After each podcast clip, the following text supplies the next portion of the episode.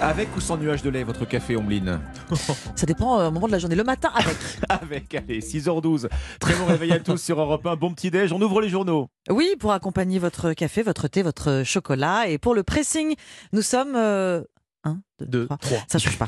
Nous sommes toujours trois autour de la table avec Dimitri Vernet. Ça marche à chaque fois. Qu'est-ce que vous avez lu, Dimitri, ce Mais matin? écoutez, moi, c'est un article dans Le Parisien qui m'a interpellé, un, un article nous parlant de ces profs qui gonflent les notes afin d'améliorer en fait les, les chances d'orientation de leurs élèves. Une pratique de plus en plus courante hein, depuis l'ouverture de la plateforme Parcoursup Mm. en 2018. Vous le savez, Ambline Alexandre, Parcoursup, c'est cette plateforme qui permet aux élèves de s'inscrire dans les écoles post-bac où ils sont sélectionnés en fonction de leur dossier Et de bien de stresser au passage. Exactement. Bref, les professeurs se retrouvent donc avec une vraie, vraie responsabilité hein, qui impacte le futur de leurs élèves hein, et ce qui les pousse bien souvent à booster la notation des copies tout au long de l'année. Une enseignante hein, qui a préféré rester anonyme se justifie dans cet article. Nous ne sommes pas là pour saquer les élèves, ni pour porter bien la responsabilité de leur avenir, car oui, bah, les professeurs se retrouvent en fait coincés entre d'un côté les parents et les élèves qui sont de plus en plus regardants sur la notation des profs, et de l'autre, eh une plateforme de triage des aspirations professionnelles. Du coup, bah, cette surnotation est pour eux la seule et unique solution, sauf que ben, il y, a un- il y a un vrai effet pervers derrière tout ça, puisque ben, les profs et les responsables des classes préparatoires sont au courant de ce phénomène. Conséquence, ils font encore plus de tri, leurs critères augmentent, et sachant que Parcoursup n'anonymise pas les établissements, eh bien en fait ils peuvent repérer les lycées qui surnotent, ce qui là défavorise vraiment les vrais bons élèves dans les mauvais Mmh. lycées qui se retrouvent parfois sur le carreau à cause de cette surnotation.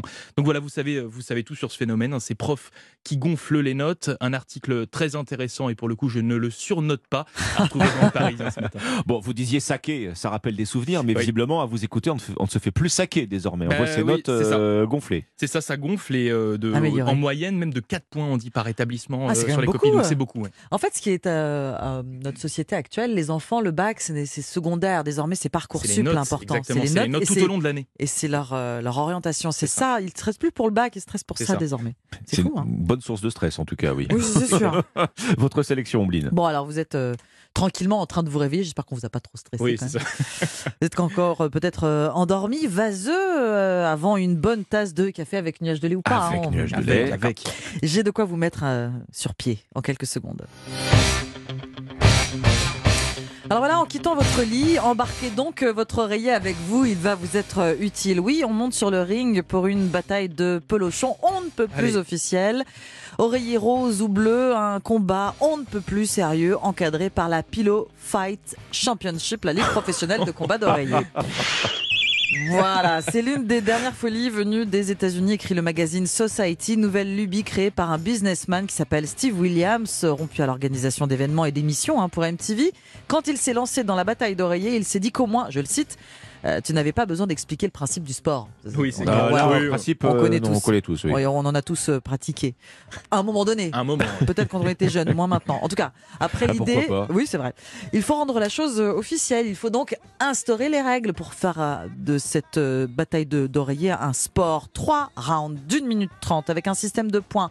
Un point pour un coup sur la tête. Cinq si on arrive à mettre l'adversaire à genoux. Faut y aller. Oh, là, là, ça devient violent quand même, quand même coup avec le, d'oreiller. avec le pelochon pour le mettre par terre. Il faut ensuite trouver l'oreiller parfait, un peu moins d'un kilo avec des poignées ergonomiques pour la prise en main. Steve Williams raconte que pour le premier combat, il a fait monter sur le ring deux mannequins russes pour rendre l'événement sexy. Ah, bah, Échec. Échec, figurez-vous. Il s'est alors tourné vers un professionnel de MMA, cette pratique qui consiste un petit Oh, peu oui, à mélanger tous les arts martiaux. Ah oui, il est monté de Ah niveau. oui. Le premier, les premiers vrais combats sont organisés en marge d'événements de MMA et la recette fonctionne cette fois. Il y a quelque chose de captivant à voir des champions de plus de 100 kilos se cogner dessus avec des oreillers. Ça, c'est ce qu'écrit euh, Society. Alors, c'est le- c'est l'engouement. Il me faisait mal celui-là. C'est l'engouement avec même une compétition mondiale organisée l'an dernier. Le journal anglais, le très sérieux Guardian, va jusqu'à annoncer que le combat d'oreiller pourrait être le prochain grand sport de combat.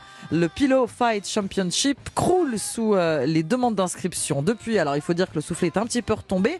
Mais en matière de sport de combat idiot, les idées ne manquent pas aux États-Unis aujourd'hui. C'est le combat de gifle Oui, à la oui. mode. Bon, Je préfère la bataille de Polochon. ouais, hein. opération Pelochon. bah, Ça tiens, suffit largement. c'est dans le magazine Society.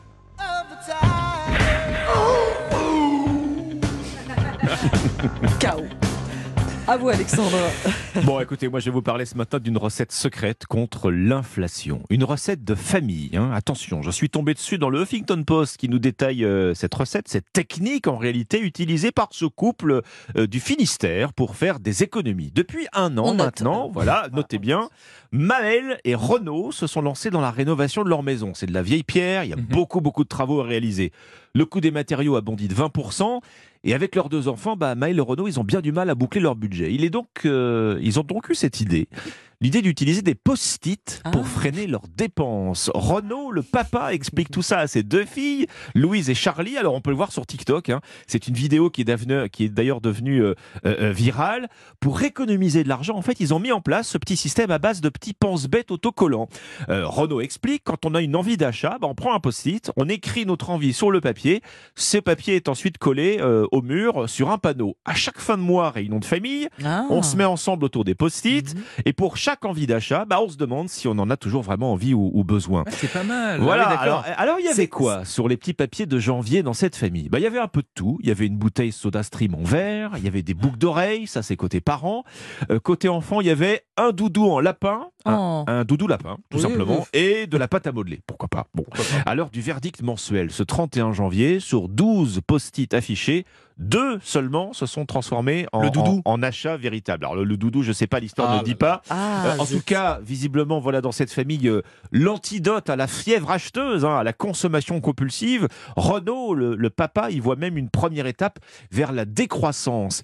Maëlle, la maman, alors elle, elle est encore plus euh, cash. hein, elle dit cette technique, elle nous a évité plein d'achats à la con, à coup, de, à coup de 5 ou 6 euros à chaque sortie. Mais et elle raison. rejoint son mari. Inflation ou pas, dit-elle, on pense qu'il faut consommer moins.